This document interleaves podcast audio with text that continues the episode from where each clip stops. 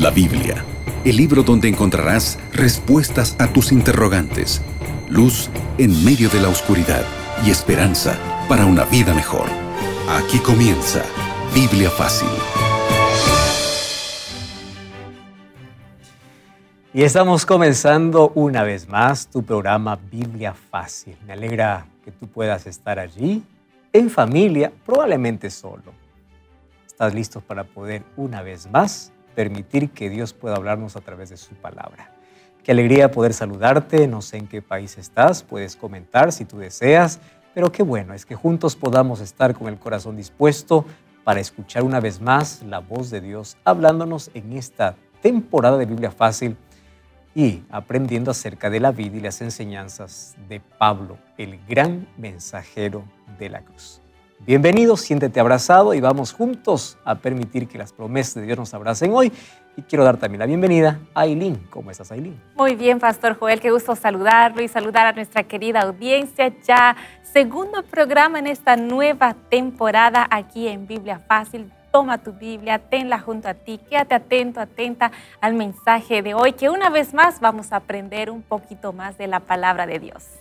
Nosotros preparamos un material especial para esta temporada y se trata de un DVD que está a disposición de todo aquel que quisiera tenerlo. Aquí Aileen te va a mostrar. Yo tengo aquí en mis manos este hermosísimo material, un DVD, ¿sí? Que se titula Pablo el mensajero de la cruz y es precisamente este DVD que estamos desarrollando en esta temporada aquí en Biblia Fácil. Encontrarás 15 episodios, 15 videoaulas desarrolladas también, por cierto, por el pastor Joel Flores, así que este material está a tu disposición para que puedas solicitarlo en este momento de forma totalmente gratuita. Sí, tal como lo acabas de escuchar, es un regalo, un regalo de nuevo tiempo para ti puedes solicitarlo a través de nuestro WhatsApp, que es el más 5512 98 100 14 60. O también puedes ingresar a estudielabiblia.com y allí tú puedes encontrar este y otros materiales. Así que bienvenido una vez más y estamos listos para el tema de hoy. ¿Sabes que el diablo es un ser real? No es creación de la mente humana no es una fantasía, no es un mito, es real. Y el diablo busca cada día destruir al ser humano. Y hay dos cosas que le gusta hacer, entretener y distraer. Son dos palabras que lo usamos a veces, mas forma parte del plan del enemigo. Entretiene al ser humano para llamar la atención del ser humano y alejarlo de Dios y lo distrae con tantas cosas para que no reconozca su condición y viva perdiendo tiempo, pero sobre todo pierda las oportunidades que Dios le da para salvarse. Hoy vamos a hablar acerca de este archienemigo de Dios y también archienemigo del ser humano. Vamos a abrir la Biblia y como siempre antes pedimos la dirección de Dios. Querido Dios, hay miles de personas que en este momento están sintonizando este programa. Queremos que tu Santo Espíritu hoy pueda abrazarnos, consolarnos, fortalecernos, animarnos, pero sobre todo darnos poder, equiparnos, porque estamos viviendo en un gran conflicto, luchando contra un enemigo real, contra un ejército que si humanamente lo enfrentamos es invencible, mas si lo enfrentamos contigo, está vencido. Hoy queremos que tú nos enseñes a saber pelear, a saber luchar contra ese enemigo. Por eso pedimos que tu Santo Espíritu nos lleve el conocimiento de tu verdad, en el nombre de Jesús. Amén. Siete respuestas a siete preguntas en siete minutos. Y así comenzamos este segmento para ya dar inicio al desarrollo del tema del día de hoy. Como el pastor Joel nos mencionó, sí, estaremos hablando y aclarando nuestras dudas a la luz de la Biblia sobre el enemigo de Dios. Y es más, mientras yo lo escuchaba, pastor Joel pensaba, cuando decimos Satanás, yo sé que hay varios que en este momento se imaginan diferentes escenas porque generalmente hemos sido muy influenciados también por los medios de comunicación. Por eso, queremos ir aclarando a la luz de la Biblia cuándo apareció Satanás en el universo. Es interesante comenzar con esta pregunta, porque hay muchos que culpan a Dios por haber creado a Satanás. Dios nunca creó a Satanás. La pregunta es entonces cómo apareció. Ese es un misterio. El apóstol Pablo conocía muy bien los textos acerca del origen del mal. Por eso hoy vamos a hablar qué cosa es lo que él escribe sobre Satanás, sobre las estrategias de Satanás y sobre cómo vencer a Satanás. Mas respondiendo a esa pregunta, ¿cómo es que apareció él en el universo? Hay dos textos en la Biblia que nos revelan la manera como apareció. Usando las figuras de Tiro y de Babilonia, hay dos profecías, Ezequiel capítulo 28 y Isaías capítulo 14. Además encontramos en Apocalipsis capítulo 2 el momento que fue destituido o fue arrojado del cielo. ¿Quién era él? Su nombre era Lucifer o Luzbel, ángel de luz. Creado perfecto, pero un día movido por su orgullo quiso ser igual a Dios. Convenció a la tercera parte de ángeles del cielo y su rebelión lo sacó del cielo. Ezequiel capítulo 28, versículo, versículo 14 dice así, Tú querubín grande, protector, yo te puse en el santo monte de Dios. Allí estuviste, en medio de las piedras de fuego te paseabas, perfecto eras en todos tus caminos desde el día que fuiste creado hasta que sea yo en ti maldad. Cuando vamos al versículo 17, dice, se enalteció tu corazón a causa de tu hermosura y corrompiste tu sabiduría a causa de tu esplendor. Yo te arrojaré por tierra. Sabes que aquí hay varias cosas que aquí a mí me llaman la atención. Tu querubín grande. ¿Quién es un querubín? Un querubín es un ser con una posición privilegiada entre los ángeles. En los ángeles nosotros vemos que hay querubines y serafines. Un querubín es aquel que está directamente en la presencia de Dios. El libro de Isaías capítulo 37 versículo 16 dice así, Jehová de los ejércitos, Dios de Israel, que moras entre los querubines. El privilegio más grande que puede tener un ángel es ser un querubín porque está directamente en la presencia de Dios. Ese era el lugar de Luzbel o de Lucifer. Luego dice que fue creado perfecto. Dios creó a todos los seres humanos perfectos.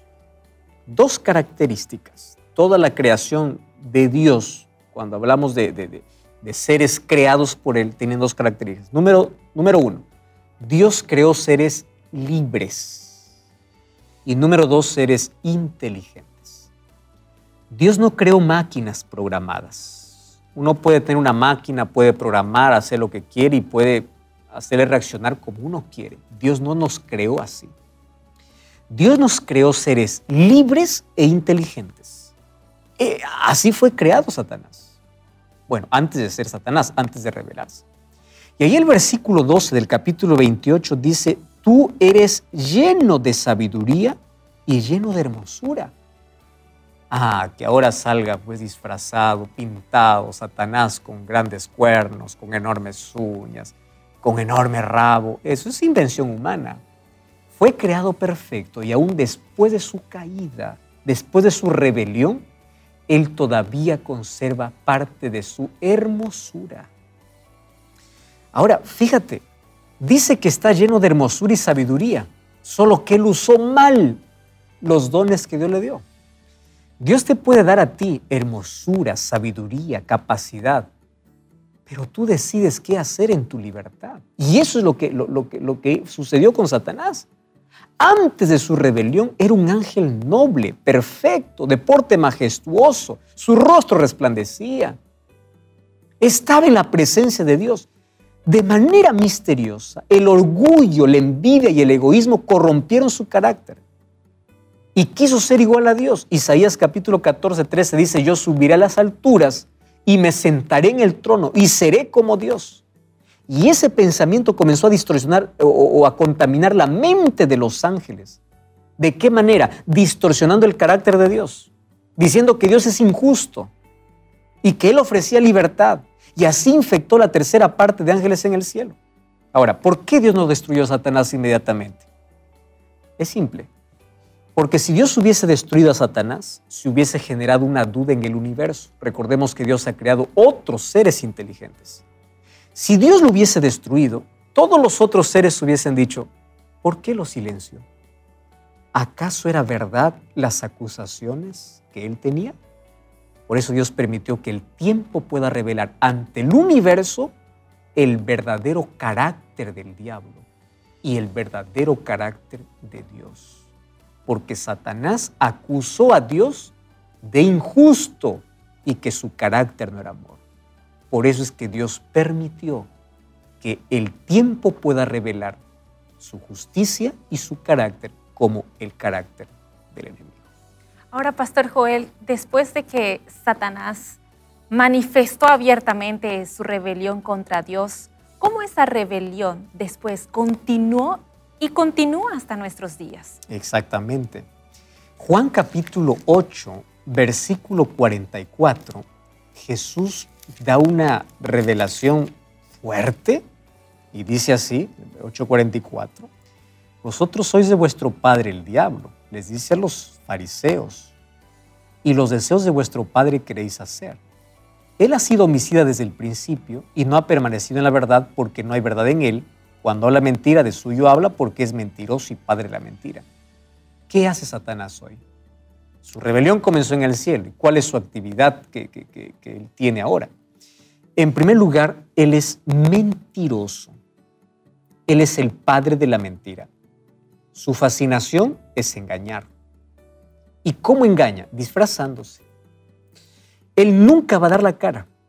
Siempre se va a esconder detrás de lo más lindo que existe para atraer al ser humano.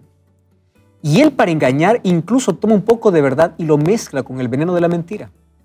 Como si un vaso de agua pusieras una gota de veneno, tú no lo tomarías porque ya es suficiente para contaminar y para poder matar. Número dos, Satanás, como es mentiroso, puede incluso tomar la Biblia y citarla erróneamente. ¿Te acuerdas cuando él tentó a Jesús en el desierto? Cuando tentó a Jesús en el desierto, en Mateo capítulo 4, versículos 5 y 6, Satanás toma un texto de manera errónea para tentar a Jesús. Entonces, cuando tú veas a alguien con Biblia en mano hablándote un texto, tú tienes que ir a comprobar, ver el contexto, si realmente lo que está diciendo es verdad, porque Satanás puede usar incluso la Biblia para engañarte. Mucho cuidado. Número tres, él coloca trampas. Primera de Pedro 5.8 dice que él está dispuesto para devorar porque anda como león rugiente buscando a quien devorar. Para devorarte, primero tiene que alejarte de Dios, porque nadie que está con Dios puede ser devorado por el diablo. Entonces, Él coloca trampas. Número cuatro, Él hace guerra contra el pueblo de Dios y lo persigue. Apocalipsis 12, 17 dice que el dragón se llenó de ira contra la mujer, que es la iglesia, y contra el resto de descendencia de ella. ¿Quiénes? Los que guardan los mandamientos de Dios y tienen el testimonio de Jesús. O sea, el diablo no odia a todo aquel que dice seguir a Jesús. El diablo odia a aquel que es fiel a Jesús. Puedes decir, ah, yo soy cristiano, soy religioso. El diablo se ríe si tú en la semana vives como quieras, no hay un cambio en tu vida. Entonces el diablo dice, está bien, tú puedes decir lo que quieras. Contra ti no hay odio. Odio hay contra aquel que quiere ser fiel a Dios, leal a Dios y obediente a Dios. El diablo hace falsos milagros. El libro de 2 de Corintios 11, 13 al 15 dice que Satanás se disfraza hasta como ángel de luz. No creas que todo milagro viene del cielo. Por eso es que tú no tienes que basar tu fe en un milagro, sino en la palabra de Dios. Claro que Dios hace milagros, pero no todo milagro viene de Dios. Satanás también hace milagros. ¿Qué otra cosa hace Satanás? Satanás personifica a las personas. Por eso es que hay sesiones espiritistas. Ah, yo escuché a mi abuelo que murió hace tres años, murió hace diez años. ¿Fue su abuelo? ¿Fue el padre? ¿Fue la madre que ya murió? No. Satanás incluso toma la forma humana. Eso sucedió con Samuel, cuando Saúl fue a una bruja para decirle a de venir a Samuel y Samuel había muerto. Y Satanás tomó la forma de Samuel. Así que Satanás usa sus demonios para personificar, para dar vida a mitos, a leyendas o para poder decir el alma de tal fulano. Mucho cuidado con eso. El diablo provoca enfermedades, provoca calamidades y tragedias para que el ser humano culpe a Dios. Cuando vas a Job capítulo 2 versículo 7 dice que el dolor, el sufrimiento causado fue por Satanás. O sea, cuando hay sufrimiento en el mundo, no es que Dios es el que provocó eso. Satanás lo provoca para que el ser humano culpe a Dios. Porque Satanás quiere hacerte creer que Dios ocasiona todo. Y cuando tú dices, Dios malo, Dios injusto, te rebelas contra Dios, claro, ah, Satanás aplaude porque consiguió. ¿Cuál era su acusación en el cielo? Dios es injusto. Cuando Satanás te hace creer que Dios es injusto, que Dios te abandonó, Satanás está diciendo, ya gané. Entonces, esas es las cosas que hace Satanás ahora. Y Satanás conoce tu debilidad y te lleva a su terreno. Por eso, corta todo aquello que te aleja de Dios. Evita todo aquello que se interpone en tu relación con Dios. Porque la lucha es real. Pastor Joel, es interesante ver que usted acaba de describir ciertas estrategias que Satanás utiliza para poder engañarnos y engañarnos muchas veces de forma muy pero muy sutil. Y en toda guerra es bueno conocer las estrategias del enemigo para poder vencerlo. Ahora, en esta guerra espiritual, ¿cómo nosotros podemos vencer a Satanás, el enemigo de Dios? Ahora vamos al apóstol Pablo. Y el apóstol Pablo tenía muy claro tres cosas. Número uno, que la vida cristiana no es una vida como un paseo allí en un parque de diversiones. Vida cristiana es una lucha real, una lucha diaria contra un ejército sobrenatural. Número dos, Satanás está vencido, pero todavía no está destruido. Y número tres, solamente devora aquel que está separado de Dios. Esos tres conceptos lo tenía clarísimo el apóstol Pablo. Y allí Pablo dice que todos estamos envueltos en un conflicto y que nadie está en terreno neutro. O sea, o luchas con Dios o luchas contra Dios. Por eso en Efesios capítulo 6, versículo 11 dice así, vestíos de toda la armadura de Dios, para que podáis estar firmes contra las acechanzas del diablo. Porque no tenemos lucha contra sangre y carne, sino contra principados, potestades, gobernadores de tinieblas de este siglo, contra huestes espirituales de maldad en regiones celestes. Por lo tanto, tomad la armadura de Dios, para que podáis resistir en el día malo y habiendo acabado, estad firmes ceñidos vuestros lomos con la verdad, vestidos con la coraza de justicia, calzados los pies con el evangelio, eh, tomad el escudo de la fe para poder apagar los dardos de fuego del maligno, tomad el yelmo de salvación, la espada del espíritu que es la palabra de Dios, orando en todo tiempo. ¿Qué cosa es lo que está diciendo Pablo? Pablo dice así, tú tienes que ser consciente que tenemos un enemigo real, hay un ejército real. Y la manera como vamos a vencer es aferrados a Cristo. Cuando tú te vas a Cristo, Él te viste con una armadura. La oración es parte de la armadura. La palabra de Dios es parte de la armadura. La verdad es parte de la armadura. La predicación del Evangelio es parte de la armadura. La fe es parte de la armadura. Entonces, ¿recuerdas cuando Jesús fue tentado en el desierto? La manera como él venció a Satanás fue con la armadura. ¿Cuál fue? La palabra de Dios. Escrito está. Y a mí me llama la atención lo que dice el libro de Primera de Juan, capítulo 2, versículo 14. Hay una revelación importantísima acerca de cómo podemos vencer. Primera de Juan capítulo 2 versículo 14 dice, os he escrito a vosotros padres porque habéis conocido desde el principio. A ustedes jóvenes que sois fuertes y la palabra de Dios permanece en vosotros y habéis vencido al maligno. O sea, ¿cómo podemos derrotarlo? Palabra de Dios. El apóstol Pablo también decía, orad sin cesar, 1 Tesalonicenses 5, 17, y aquí en Efesios capítulo 6 dice, orando en todo tiempo. Porque si hay una manera de hacerle temblar al ejército del diablo es cuando tus rodillas se colocan en el suelo para estar en la presencia de Dios. Hay un texto que dice, al sonido de la oración ferviente, el ejército de Satanás tiembla. O sea, tu victoria no está en tus fuerzas, en tu intelecto, en tu capacidad, sino en tu dependencia de Cristo. Cuando tú dependes de Jesús, Pablo dice en Romanos 8, 37, 38, en Cristo somos más que vencedores. No es en ti, es en Cristo. Cuando vamos a Cristo, Él nos viste. Por eso es que necesitamos la armadura tiene que ver con fe, con justicia, con oración, con Biblia. Y tienes que estar así. Ahora fíjate una cosa. Cuando un luchador se arrodilla en el campo de batalla, es porque su derrota ha comenzado. Pero cuando un cristiano se arrodilla delante de Dios, su victoria ha comenzado. Nosotros peleamos y vencemos de rodillas ante la presencia de Dios. Satanás sabe una cosa. Mientras tú estés aferrado a Cristo, Él no puede hacer nada.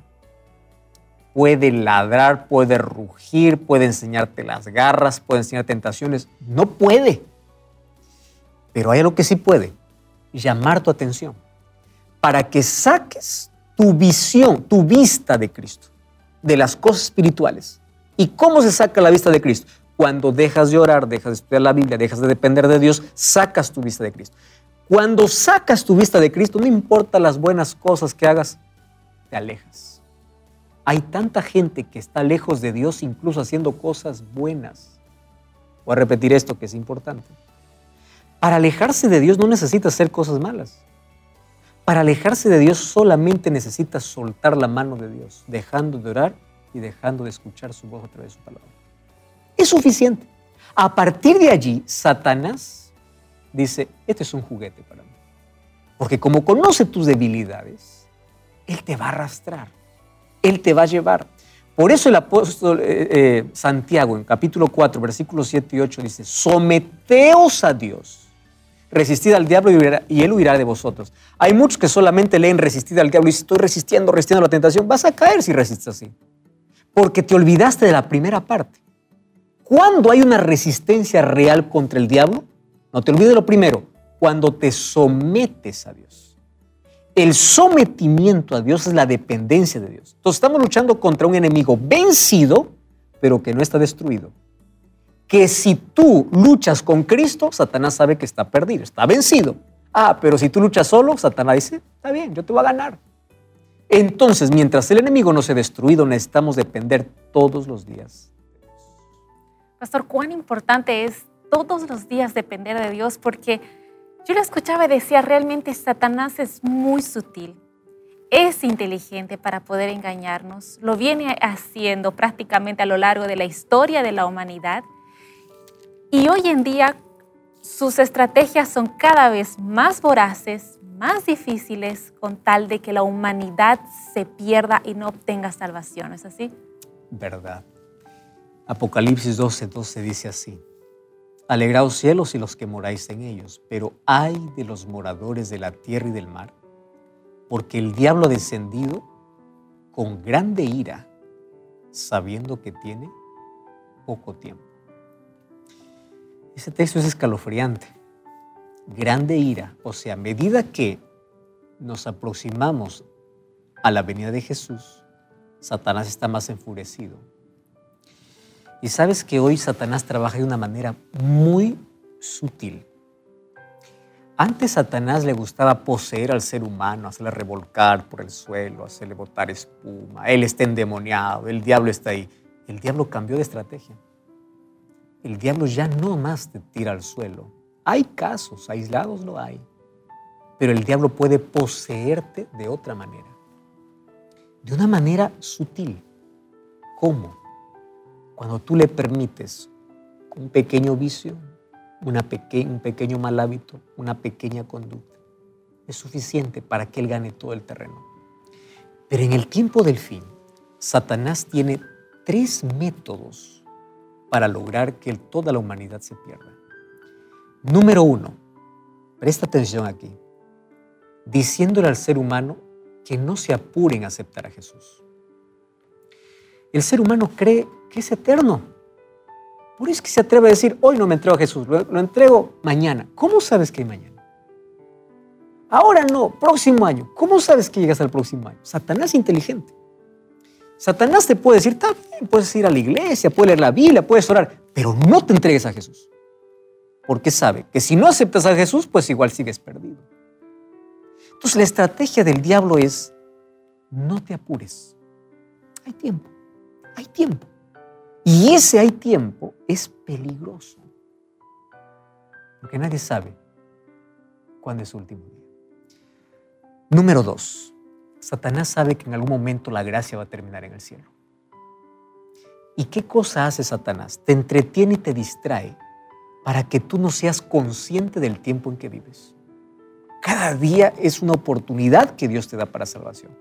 Por eso la Biblia cuando se habla de salvación no es mañana, es hoy es el día. He aquí estoy a la puerta y llamo. Entonces, si la gracia va a terminar, Satanás entretiene al ser humano hasta que la gracia se cierre. ¿Cuándo se va a cerrar la gracia? Nadie sabe. ¿Entiendes por qué el Evangelio tiene un mensaje siempre para el hoy, para el presente? Número tres, Satanás endurece el corazón. Ya dijimos que corazón representa mente. ¿Cómo endurece la mente? Cuando tú escuchas varias veces la voz de Dios y desobedeces, te acostumbras a desobedecer. Y eso te lleva a una insensibilidad. ¿Tú sabes cuál es el terreno favorito del diablo hoy? Se llama indecisión. Personas que saben todo de Dios, pero nunca deciden por Él. Personas que conocen la verdad, pero siguen viviendo la mentira. Personas que conocen todo, pero no lo viven. Tú sabes que tienes que entregarte a Jesús. ¿Por qué no lo has hecho? Ah, es que tengo tiempo. Recuerda, estrategia del diablo. Ah, es que para después, estrategia del diablo. Tú sabes que los que se van a perder, ninguno será inocente porque todos sabrán las oportunidades que tuvieron.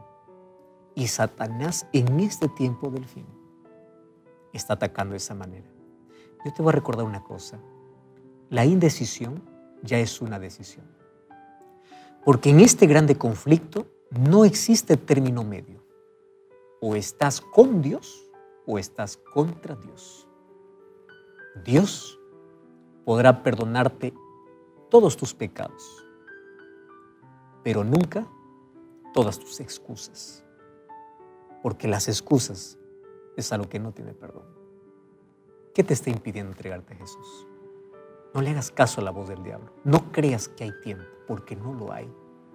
Cada día que vivimos debe ser aprovechada la gracia y la misericordia de Dios, porque cada día que pasa es una oportunidad perdida si tú vives lejos de Dios. Por eso hoy desecha las armas del enemigo y dile a Jesús, yo te acepto, yo me entrego, yo estoy aquí, yo voy a abandonar aquello que me aleja de ti, yo voy a cortar eso ahora. ¿Por qué? Porque yo no quiero caer en la trampa del enemigo de creer que soy eterno. ¿Tú estás dispuesto a entregarte a Jesús?